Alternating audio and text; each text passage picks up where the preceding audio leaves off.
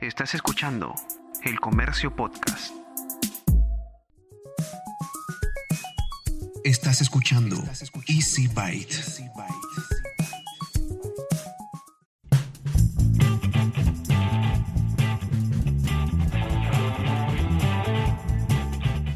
Bienvenidos a un nuevo episodio de Easy Byte, el podcast de tecnología del diario El Comercio. Mi nombre es Bruno Ortiz.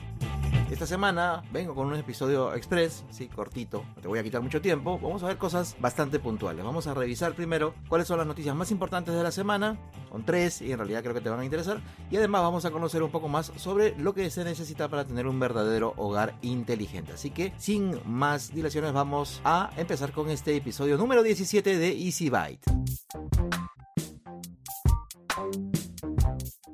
La finlandesa HMD presentó a inicio de esta semana la renovación de su portafolio de teléfonos inteligentes, los Nokia 3.4 y Nokia 2.4. Se trata de dispositivos que vienen con novedades en sus cámaras, en funciones relacionadas con la inteligencia artificial y la promesa de una mejor experiencia de Android. En el caso del Nokia 2.4, que sería su apuesta para el segmento de gama de entrada, se anunció su capacidad de tomar fotos con inteligencia artificial, autonomía de hasta dos días y una gran pantalla HD Plus. Se supone que este equipo va a traer un modo nocturno, ¿no? que es una función en las cámaras que no es muy común en, en esta gama de dispositivos. Además, va a incluir un editor de retratos para, por ejemplo, desenfocar el fondo de una imagen, incluso después de que ya has tomado la foto. También va a traer lector de huellas y desbloqueo facial. Además, también tendrá actualizaciones constantes, por lo que contar con las versiones 11 y 12 de Android es un hecho. Por su parte, el Nokia 3.4, que es la apuesta de esta empresa para el segmento de la gama media, va a venir con una cámara triple que incluye un gran angular, así como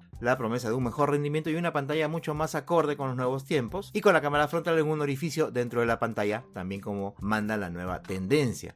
Este dispositivo va a venir con un procesador Qualcomm Snapdragon 460 y el sistema operativo Android 10, también con la promesa de hasta 3 años de actualizaciones de seguridad mensuales y 2 años de actualización del software. ¿Qué otras novedades tiene? Pantalla HD Plus de 6,39 pulgadas, cámara principal triple, un diseño bastante atractivo y una batería de larga duración. Y Samsung no se cansa de seguir lanzando nuevos equipos. Hoy miércoles 23 por la mañana conocimos el nuevo Galaxy S20 FE. ¿Y qué significa ese FE? Pues significa Fan Edition, ¿no? La edición para los fanáticos. Y bueno, esto no es otra cosa que su versión del smartphone de gama alta que conocimos a inicios de este año, pero con algunas características un poquito menores y por supuesto un precio más accesible.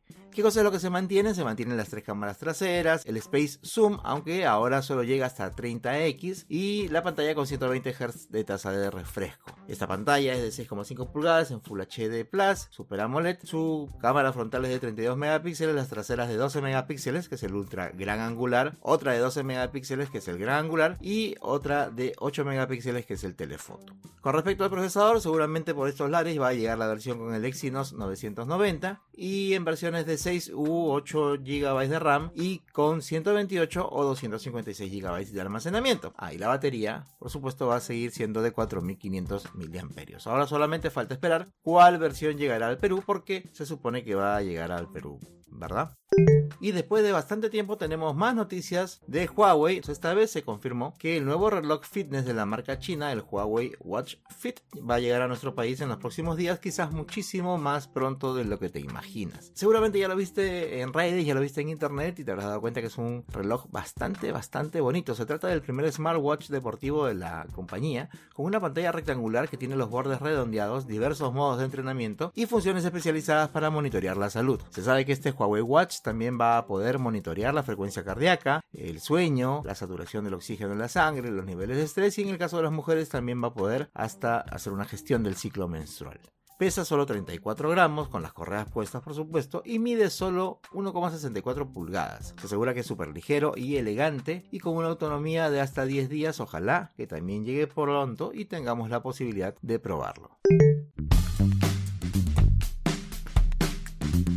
Y ahora estamos con Omar Barrena, que es CEO de Smart House Perú. Vamos a conversar con él sobre un tema que quizás hasta hace unos años parecía un poco lejano, pero hoy, por cuestiones del confinamiento en el que muchos estamos obligados a, cumplir, eh, de repente se nos ha hecho un poquito más eh, cercano, que es el de las casas inteligentes, teniendo en cuenta de que eh, estamos ahora casi todo el día conectados a, la red y haciendo muchas cosas dentro de la casa y probablemente sea más posible tener muchas de, de, las cosas de la casa interconectadas o automatizadas. Vamos a conversar un poquito más sobre eso con el señor Barrena. ¿Cómo está? ¿Qué tal? Buenos días. ¿Cómo estás, Bruno? ¿Qué tal? Gracias por la para empezar, ¿a qué se le puede llamar una, una casa inteligente, un hogar inteligente? Bueno, un hogar inteligente tiene muchos, tiene muchos, muchos puntos de vista, pero en general es aquella que trabaja de forma autónoma, con programaciones previamente hechas y cuando hablo de que trabaja de manera autónoma, ¿bajo qué conceptos? Bajo conceptos de iluminación,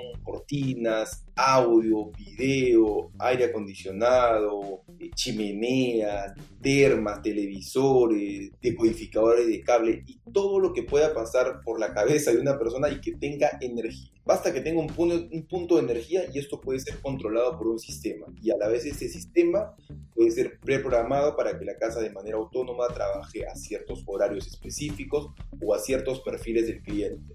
Y el software es demasiado, o sea, a la fecha es demasiado avanzado, ¿no? Ahí para hablar de, bastantes cosas. Pero en general, ¿no? La casa trabaja, obedece o trabaja de manera autónoma y también de forma remota, ¿no? Puede ser controlado. ¿Desde dónde? Desde una sola aplicación, desde un comando de voz, que es lo último que está de, moda, o desde un interruptor inteligente también para los que no son mucho pegados a los celulares, o de repente para las personas de la tercera edad. Imagínate, uno que no van a estar pues con el celular en la mano controlando la casa. Para ellos de repente será práctico que con un botón apaguen toda la casa. Sí, porque yo recuerdo ferias tipo la Feria Electrónica de Consumo, el CES de Las Vegas, que es donde más o menos se suelen mostrar hasta ahora muchas, eh, muchos productos que están pensados no necesariamente para, para el momento, sino hacia el futuro. Y yo recuerdo que siempre se mostraban soluciones que obviamente han ido cambiando con el tiempo, pensadas hacia el hogar inteligente. Y cuando uno eh, regresaba a Perú y, y, veía lo que se ofrecía en ese momento, siempre el concepto del hogar inteligente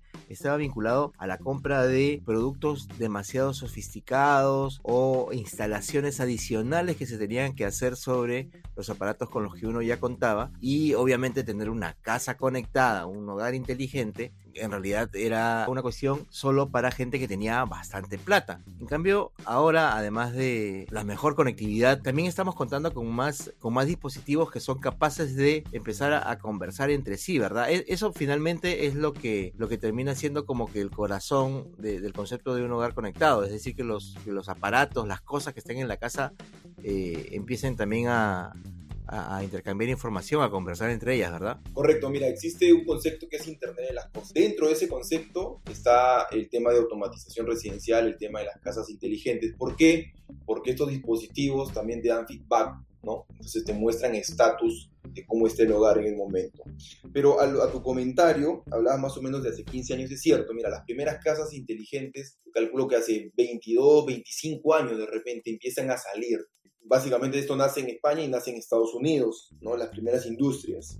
Y definitivamente antes era, existían controles remotos universales y lo que ha evolucionado en el tiempo a nivel de tecnología es básicamente los tamaños de controladores, así como el primer disco duro, en esa foto clásica donde es semejante equipo, y ahora pues, un nanochip pequeñito, ¿no? Con que puede levantar mucha información, la cantidad de los equipos, ¿no? Básicamente ha cambiado el tipo de control. Antes, eh, Bruno, existían los controles remotos universales que desde un control remoto podías encender tus luces, también bajar una cortina, ¿no?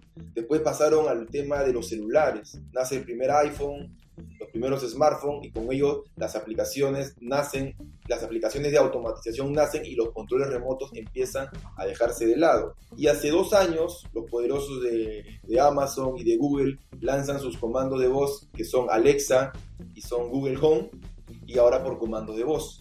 ¿no? Un poquito como lo que es como ha evolucionado. Ahora, tres principales puntos, Brunos, en los por qué ahora es mucho más fácil tener una casa inteligente. El primero, costo. ¿no? Definitivamente, eh, antes era carísimo, netamente para el mercado millonario nada más, ¿no? Ahora tranquilamente ya eh, hay casas que podemos llegar al segmento B tranquilamente, ¿no? Y muy pronto vamos a llegar también al segmento C, estoy seguro. Segundo punto, el tipo de tecnología. Antes solamente las casas se podían hacer bajo una tecnología cableada. Ahora podemos trabajar bajo tecnologías wireless, ¿no? Entonces esa es una gran ventaja porque a veces el cliente tiene una casa que ya estaba en casco o que ya estaba entrando a pintura y de repente le decían, uy, quiero la casa inteligente. No, señor, tiene que reventar la casa para poner el tablero de control. Entonces, ese proyecto obviamente se caía. Eh, ahora existe, existe, tecnología wireless que obviamente hasta 300 metros cuadrados se puede colocar tecnología wireless. Después es recomendable hacer algunos cableados. Y un tercer punto es el tema escalable. Antes tenías que comprar un controlador que, por ejemplo, te daba a nivel de capacidad para cuatro o cinco espacios de la casa. Entonces, ¿qué pasa? Si tú tenías un departamento, tenías que comprar el controlador, por ejemplo, de 4 mil dólares que te daba para todo el departamento, pero si yo tenía un departamento de dos espacios o de tres espacios, o solamente quería automatizar el ingreso, la sala y el comedor, tenía mucho carro para, para poca pista, ¿no? Entonces, ahora existen otros modelos escalables. Entonces, ahora puedes crecer de ambiente por ambiente. Los módulos son más pequeñitos y obviamente son más accesibles a nivel económico. Entonces, son esas tres principales ventajas.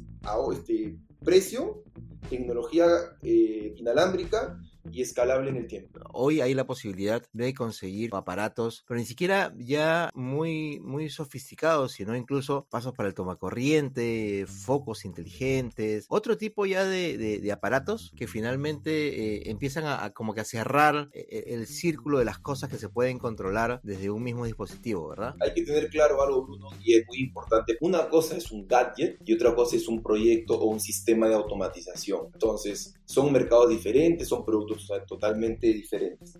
Los gadgets han crecido, este año hay una proyección de, de crecimiento del 300% en gadgets, por ejemplo. Pero el gadget es básicamente un dispositivo que es autónomo, que no necesita un cerebro, no necesita un sistema, por así decirlo. Un foquito, como dices tú, un toma corriente, un pequeño sensor, y eso está, está proyectado o, o el público objetivo es aquella, aquella persona que tiene perfil tecnológico, que le gusta innovar, va a comprar un foco, él mismo lo instala, baja el aplicativo, súper sencillo, empieza a jugar con el aplicativo en su dormitorio, prende, apaga las luces. Sin embargo, tiene un gran beneficio que es el costo, obviamente. Pero tiene unos puntos en contra también que el gadget en el tiempo no es actualizable. Garantías un producto que pueda costar, pueda costar 60, 70 soles con un aplicativo, obviamente las garantías van a ser un poco limitadas. Y otra desventaja es que tienes un aplicativo de repente para las luces, tienes otro aplicativo para un gadget de aire acondicionado, otro aplicativo para un gadget de una aspiradora. Entonces te vas llenando de aplicativos. Ok, perfecto, señor Barrena. Muchísimas gracias por, por la información y por el tiempo. Y no sé si quisiera agregar algo más. Bueno, tenemos eh, para este año un crecimiento interesante del 30% a comparación del 2019. Vamos a...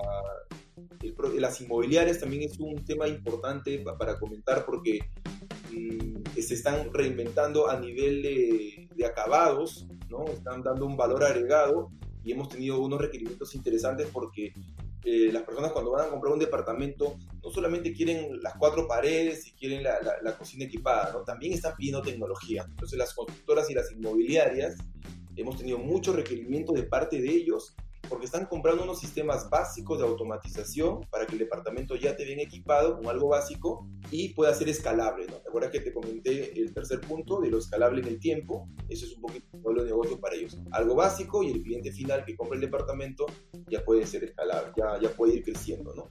Entonces yo creo que el confort, yo creo que el confort es, es derecho de todos, ¿no?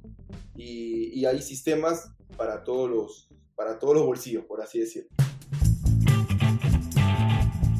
Y como ya es una costumbre, antes de despedirme te invito a escuchar Mentes Peruanas, un podcast que sale todos los martes para que conozcas un poco más a la persona que está detrás del investigador o científico peruano que está destacando por su trabajo. Los días jueves vas a tener un episodio más de Me Quedo en Casa, una serie de podcasts utilitarios del diario del comercio con la que te queremos dar razones para que pases más tiempo en casa y de refilón evitar así el avance del coronavirus. Y como ya lo sabes, todos los miércoles vas a encontrar un nuevo episodio de Easy Byte, o sea, este podcast, o sea, tu podcast amigo, con lo último de la tecnología. Por supuesto, no me he olvidado, te invito a suscribirte una vez más a Vida y Futuro el newsletter del Diario del Comercio que aparece todos los domingos. Ahí vas a recibir de manera gratuita una selección de las mejores notas sobre ciencia y tecnología que hemos publicado durante la semana en nuestra web. Te puedes suscribir de manera gratuita a través de elcomercio.pe barra newsletters. Y hasta aquí hemos llegado con el episodio 18 de Easy Byte, el podcast de tecnología del Diario del Comercio. Gracias por haber llegado hasta acá. Mi nombre es Bruno Ortiz y recuerda que tenemos una cita la próxima semana, así que pasa la voz.